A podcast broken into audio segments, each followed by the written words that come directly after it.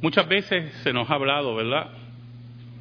Y es un tema hasta recurrente en el mundo de Hollywood, un tema recurrente en diferentes sectas, un tema continuo en la literatura.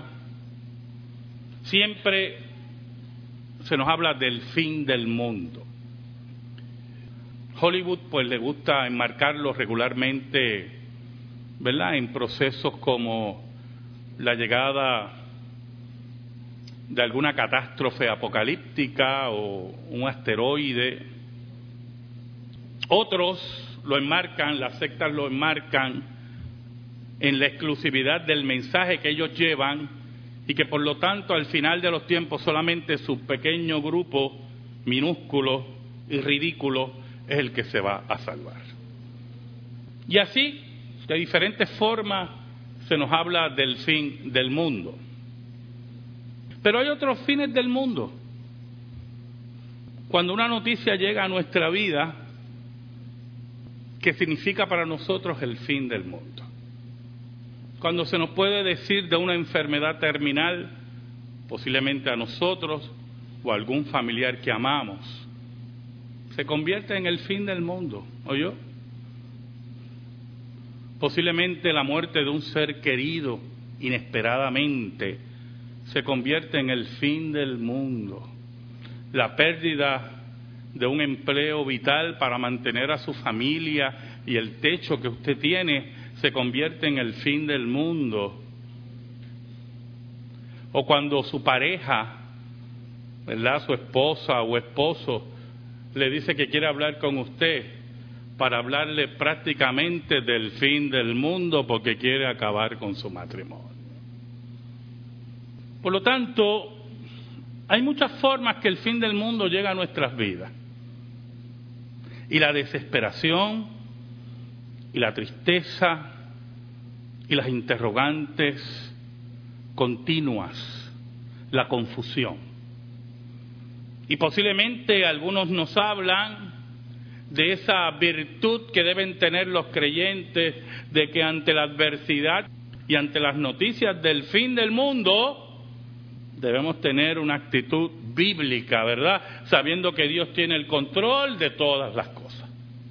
Yo quiero que me acompañen a Lucas capítulo 24, estamos en el cuarto domingo de Pascua, ¿verdad? Donde siempre hacemos referencia a ese evento que marcó la historia, que es la resurrección de Cristo, pero me gustaría observarlo desde esa perspectiva que le estoy hablando del fin del mundo y de los discípulos y cuando recibimos noticias, ¿verdad? Lucas 24 leemos los versículos del 36 al 49. Dice así la palabra de Dios. Mientras ellos aún hablaban de estas cosas, Jesús se puso en medio de ellos y les dijo, paz a vosotros. Entonces, espantados y atemorizados, pensaban que veían espíritu o un espíritu. Pero él les dijo, ¿por qué estáis turbados y vienen a vuestro corazón estos pensamientos? Mirad mis manos y mis pies, que yo mismo soy. Palpad y ved, porque un espíritu no tiene carne ni huesos, como veis que yo tengo. Y diciendo esto, les mostró las manos y los pies. Y como todavía ellos de gozo no lo creían, estaban maravillados, les dijo, ¿tenéis algo de comer? Entonces le dieron parte de un pez asado y un panal de miel. Y él lo tomó y comió delante de ellos. Y él les dijo, estas son las palabras que os hablé estando aún con vosotros, que era necesario que se cumpliese todo lo que está escrito de mí en la ley de Moisés, en los profetas y en los salmos. Entonces les abrió el entendimiento para que comprendiesen las escrituras y les dijo, así está escrito, y así fue necesario que el Cristo padeciese y resucitase de los muertos al tercer día, y que se le predicase en su nombre el arrepentimiento y el perdón de pecados en todas las naciones, comenzando desde Jerusalén. Y vosotros sois testigos de estas cosas. He aquí yo enviaré la promesa de mi Padre sobre vosotros, pero quedaos vosotros en la ciudad de Jerusalén hasta que seáis investidos de poder desde lo alto. Oramos. Te doy gracias, Señor, en esta tarde por tu altísima y perfecta misericordia que me permites a mí, a este pecador, exponer tu palabra. Perdona mis pecados, perdona mis errores y mis faltas. Escóndeme bajo la sombra de la cruz y que tú llegues al corazón de tu pueblo en esta hora para consolar, para reprender, para animar, según sea tu palabra expuesta. Ayúdanos, Señor. Ayúdanos en esta hora. Por Cristo Jesús. Amén. Y amén. El 18 de noviembre de 1978, hace increíblemente 35 años, Phil Kearns, un norteamericano, estaba viendo la televisión con su esposa. Y de momento en esa fecha interrumpieron la transmisión normal de la cadena se estaba ofreciendo un boletín especial desde Guyana. Se había informado de un grupo desconocido, había disparado al miembro del Congreso, Leo Ryan, y otro grupo de personas que trataban de subir a un avión en el aeropuerto de Kaituma, en Guyana. Se estimaba que reporteros y el congresista y personas que estaban con él habían sido asesinados y que todo indicaba que una secta establecida en la selva de Guyana por Jim Jones era la causante de la muerte de estas personas. Era la noticia del fin del mundo para Phil para Phil Kearns. Él rápidamente expresó su angustia, su dolor. Vicky, su esposa, estaba inmóvil mirando la noticia en la televisión y Phil pensaba rápidamente a quién llamar porque sabía que su madre y su hermana estaban en esa selva de Guyana. Se turbaba su vida, se turbaba su corazón ante la expectativa de pensar que los ensayos en el cual él había participado de envenenamiento colectivo se repitieran en Guyana. Estaba pensando en el pacto suicida. Había tocado a la puerta de su vida una noticia que él consideraba el fin del mundo. Los discípulos de Jesús que habían acompañado al Maestro vieron cómo su vida agonizaba en el Calvario, agonizaba en el Gólgota, como la vida de aquel que había dado vida a muertos después de cuatro días, aquel que había dispensado tanta misericordia, aquel que había alimentado a multitudes sin nada en la mano, moría en una cruz.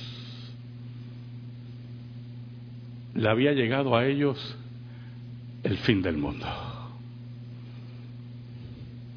La muerte y la vergüenza tocaba las puertas de su vida. Porque no solamente Jesús moría en esa cruz, sino los vecinos, los que estaban alrededor de ellos, sabían que ellos seguían al maestro y las burlas iban a estar allí presentes. Era el fin del mundo para los discípulos. Era el fin del mundo para Phil cuando oía la noticia por televisión. Era el fin del mundo para ti cuando toca la enfermedad tu vida, cuando toca la falta de trabajo. Varios días después, la noticia se riega. Mujeres habían dicho que habían visto al maestro resucitado. Los discípulos se confunden, van a la tumba. Eh, eh, mire, son días de locura. Se riega la noticia que el maestro está vivo. Ni un día están reunidos diez discípulos. Y el versículo 36 nos dice, mientras ellos aún hablaban de estas cosas, Jesús se puso en medio de ellos. Yo imagino la escena dramática y les dijo, paz a vosotros. Esos que experimentaban el fin del mundo, la vergüenza frente a sus vecinos, esos que habían visto al Cristo agonizando en la cruz, allí en medio de ellos aparece Jesús.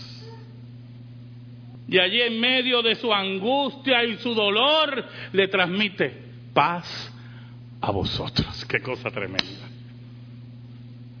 la palabra importante, la palabra que llegaba a sus vidas, paz a vosotros.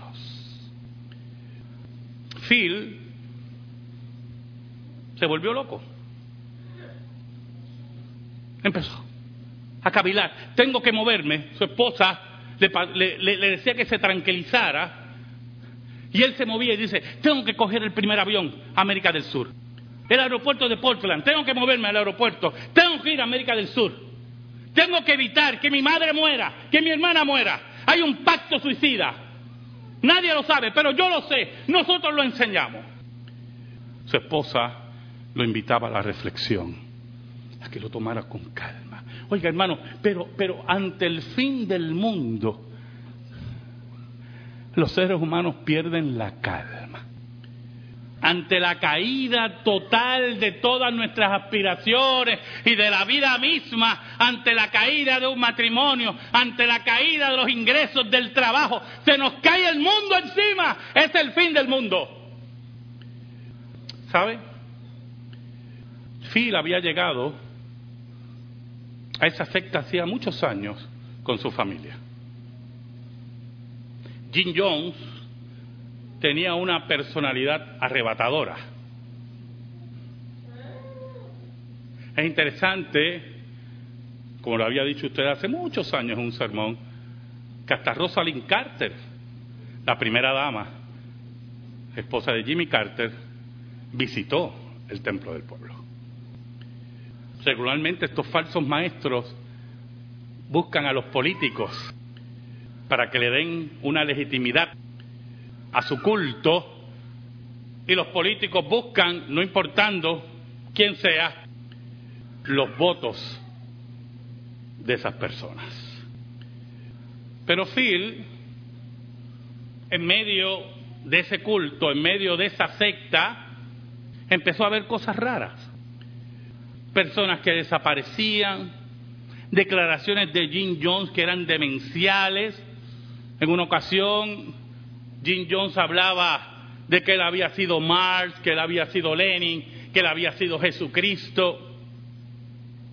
Las personas aullaban en medio de la celebración, porque regularmente todas esas sectas que tienen un profeta en particular tienden a ser carismáticas. Y cuando iba creciendo, decidió abandonar la secta. Pero antes de abandonar la secta, ya había participado en varios ensayos de envenenamiento colectivo. ¿Y sabe algo, hermano? Muchas veces esas noticias salen afuera, pero nosotros no las creemos. ¿Y usted sabe por qué no las creemos? Porque se nos hace tan difícil concebir que un número alto de personas colectivamente accedan a los deseos totalmente desvariados de un líder.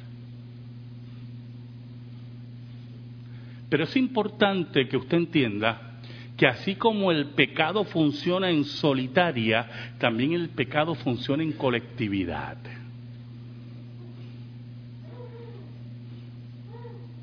Sodoma y Gomorra, uno de los grandes ejemplos, donde el pecado era en colectividad. Y que no nos debe extrañar que cultos demenciales tengan prácticas tan aberrantes. El versículo 37 y 38 nos dice, entonces espantados y atemorizados pensaban que veía un espíritu. Y lo que una vez le hablé a ustedes, que los discípulos todavía, ¿verdad? Tenían sus supersticiones de fantasmas, de espíritus, creían que estaban viendo un fantasma de Jesús.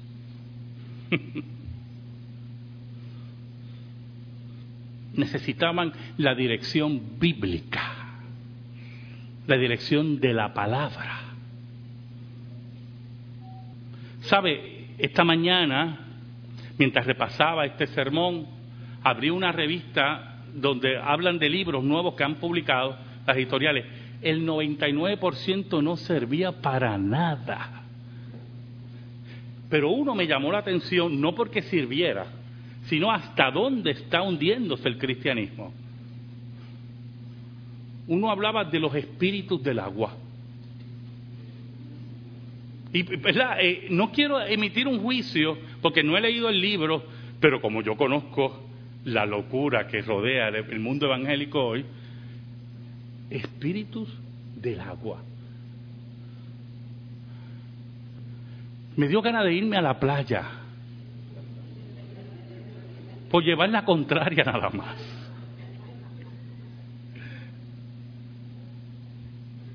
Oiga, y, y preparando, ¿verdad? y uno ve que las supersticiones, siguen atacando la fe cristiana y nos desarman ante las adversidades que vienen a nuestra vida cristiana. Y cuando llegan las adversidades a nuestra vida, estamos totalmente desarmados, sin la palabra certera de Cristo, sin la palabra erguida de Dios. Y entonces recurrimos a todas esas pruebas totalmente contrarias a la escritura y creemos que hay espíritus en el agua y yo no sé espíritus dónde. Y no confiamos que Dios tiene el control de todas las cosas. Así estaban los discípulos. Todavía en medio de la noticia del fin del mundo, confundidos, y allí llegó Jesús llegó el maestro, pasa a vosotros y osculta sus mentes como oculta tu vida también, todos los días, y ve tu mente y ve tus confusiones. El versículo 38 dice, pero él les, les dijo, ¿por qué estáis turbados si vienen a vuestro corazón estos pensamientos? Mira qué interesante, Jesús los confronta, Jesús le dice, ¿por qué ustedes están turbados? ¿Por qué vienen estos pensamientos a su corazón que yo soy un espíritu, un fantasma. ¿De dónde sale esto? Y así muchas veces nos turbamos cuando recibimos las noticias y hacemos como Phil, posiblemente nos volvemos locos y buscamos a quién llamar y dónde movernos. Cuando la palabra nos dice, estad quietos y conocer que yo soy Dios. Pensaban continuamente, confundidos alentados por su dolor, centrados en su dolor y en su confusión, pero en medio de ellos estaba Jesús. Phil empezó a llamar a diferentes oficinas del gobierno y alentar al gobierno de lo que iba a ocurrir. Va a ocurrir un suicidio colectivo. Algunos le colgaban, este está loco. Pero cuando empezaron a recibir las primeras noticias de un posible suicidio colectivo, empezaron a escucharlo en el Departamento de Estado de Estados Unidos. En una ocasión que él llamó, mandó a su esposa, llama tú porque no me quieren escuchar, y la esposa llamó a una de las oficinas del gobierno federal y de momento ve que la esposa cuelga y dice, ¿qué pasó? ¿Qué pasó? Pues la muchacha se me rió y me colgó. ¿Sabe, hermano? Algo muy importante de las noticias del fin del mundo. Yo he aprendido en la vida cristiana y a través de la escritura y en la experiencia que no hay dolor pequeño. Que posiblemente la noticia que te llega a ti, que es del fin del mundo, posiblemente para mí, yo la pueda manejar mejor. Pero yo no soy tú. Y yo tengo que respetar tu dolor. Y tengo que escuchar. Y posiblemente la joven, ¿verdad? Le consideraba una total locura oír que alguien le decía, va a ocurrir un asesinato colectivo, un suicidio colectivo de envenenamiento religioso y alguien que lo escucha dice, pero está loco esto. Versículo 39 y 40 dice, mirad mis manos y mis pies que yo mismo soy, palpad y ved porque un espíritu no tiene carne ni hueso como veis que yo tengo. Y diciendo esto le mostró las manos y los pies. Y nuevamente se acerca a los discípulos, le muestra a los discípulos la prueba histórica, palpable, de que había vencido la muerte. Que no estaban alucinando, que no estaban en una locura colectiva, que estaban viendo al Maestro resucitado, que los invita a tocarlo lo cual nos habla de la prueba profunda histórica de, la pisada pesada de la historicidad del cristianismo, de la fe cristiana. Y eso es muy importante, porque cuando Jim Jones brincaba como payaso en una tarima y decía que había sido Marx, que había sido Lenin, que ahora era Jesucristo, no había prueba palpable de nada, era parte integral de un espectáculo, de un show mediático, del cual no había mayor prueba que solamente las declaraciones de un lunático. Pero la gente le creía. El cristianismo, escuche bien hermano, el cristianismo brega, trabaja con la verdad. El cristianismo no te invita, escuche bien, el cristianismo no te invita a enajenarte de la realidad. Por lo tanto, cuando llega una noticia del fin del mundo a tu vida, la primera esperanza que te da el cristianismo es que Cristo venció la muerte. Que Dios tiene el control de todas las cosas. No es lo mismo estar en una secta o en una locura de esa y que llegue la noticia del fin del mundo a tu vida y te digan confía que aunque nuestro fundador está allí enterrado y muerto y podrido, puedes confiar. No hay forma de confiar. Si el fundador no pudo con la muerte, ¿qué tú me puedes decir a mí? ¿Y qué esperanza tú me puedes dar? ¿Sabe? Un día, Phil decidió abandonar la secta. Y no importando si dejaba a su madre o a su hermana, una familia muy unida, tenía que salir de la secta. Interesante, él narra en su libro que salir de la secta no era fácil. ¿Y por qué no era fácil? Porque no solamente era una simple secta, era una organización criminal.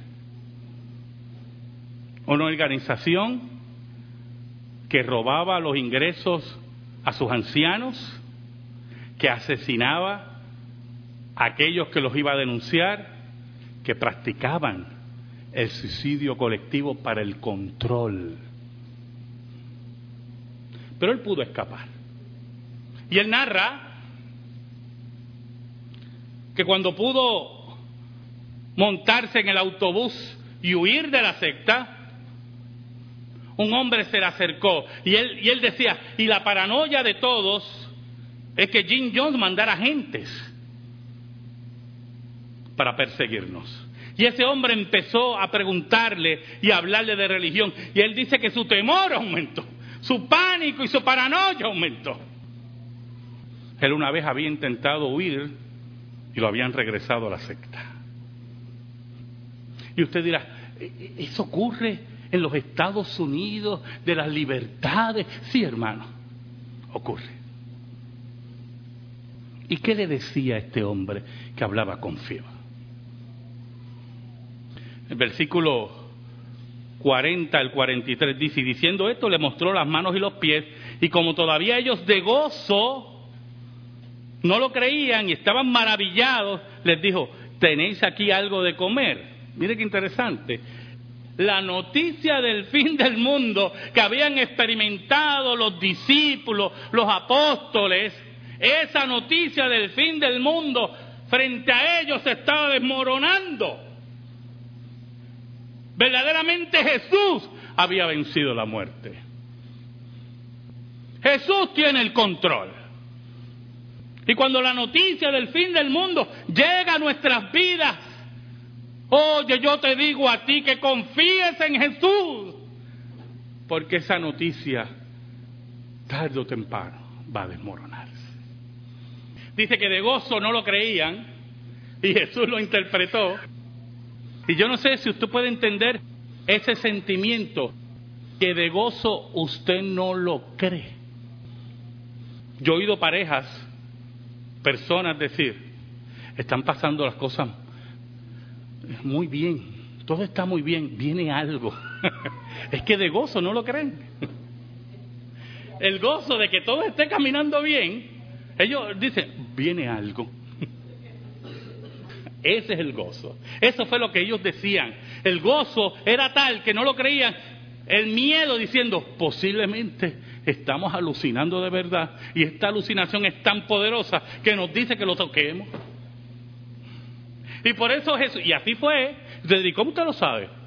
Ah, porque dice, Jesús preguntó, ¿tienen algo aquí de comer? Es el colmo que en una alucinación coma. Entonces le dieron parte de un pez asado y un panal de miel y él lo tomó y comió delante de ellos.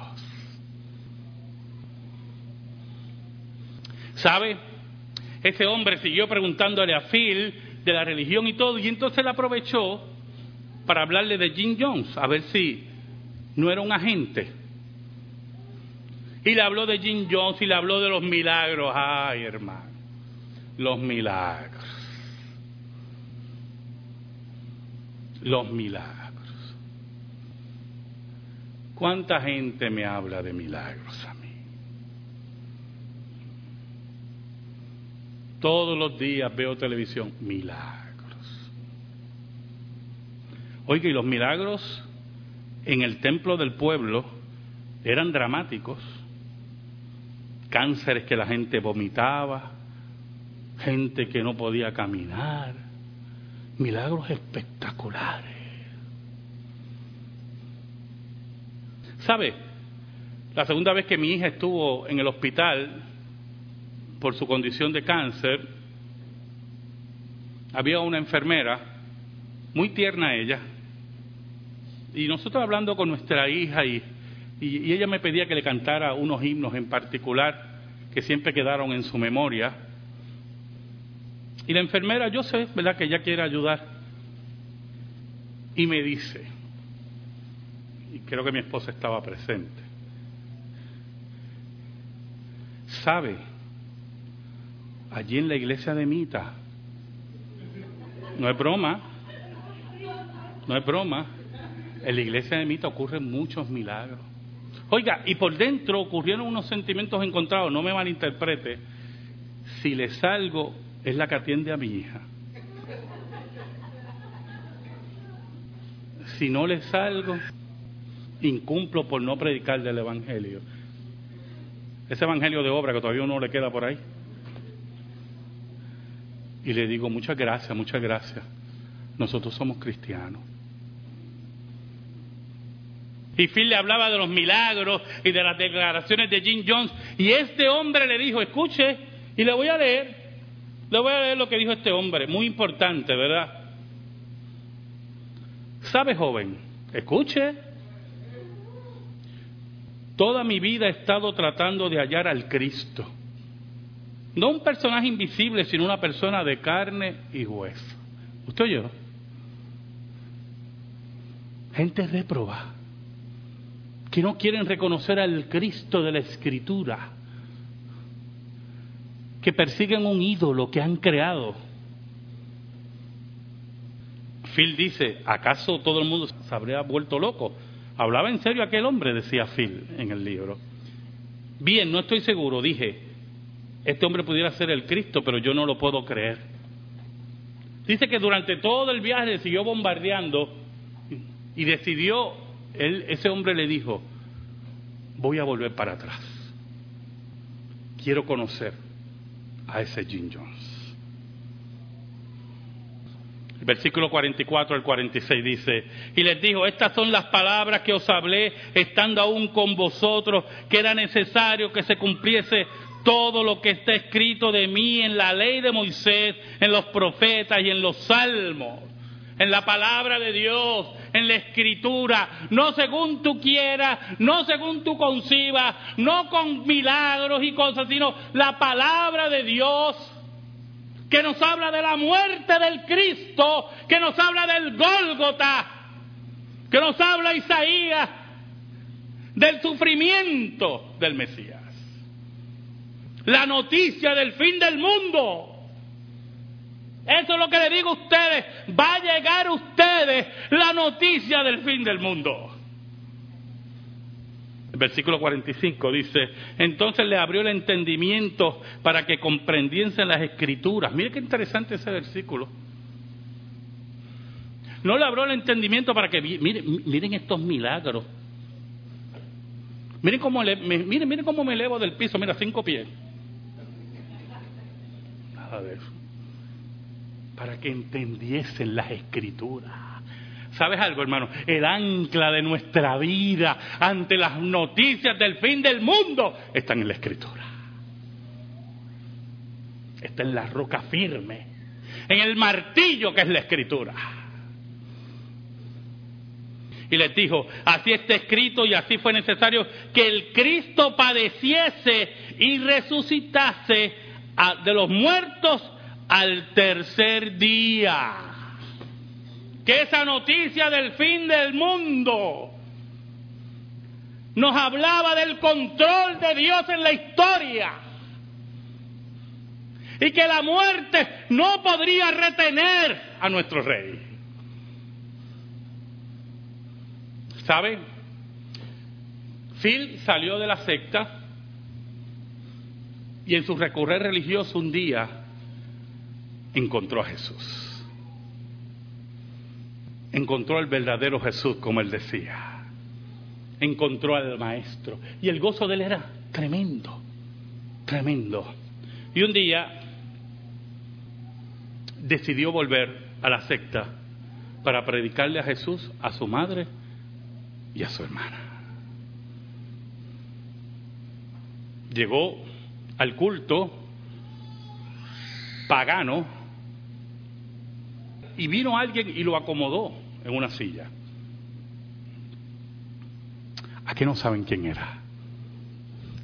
El hombre de quien él había hablado en el autobús. Años después, era un fiel seguidor de Jim Jones. y fue el que lo acomodó en la silla cuando volvió a la secta. Él cuenta que el culto fue totalmente demencial, pero que se había, mire qué interesante esto, se había aquilatado la forma de engañar a través de los milagros. El espectáculo era más, más lujurioso, más brillante.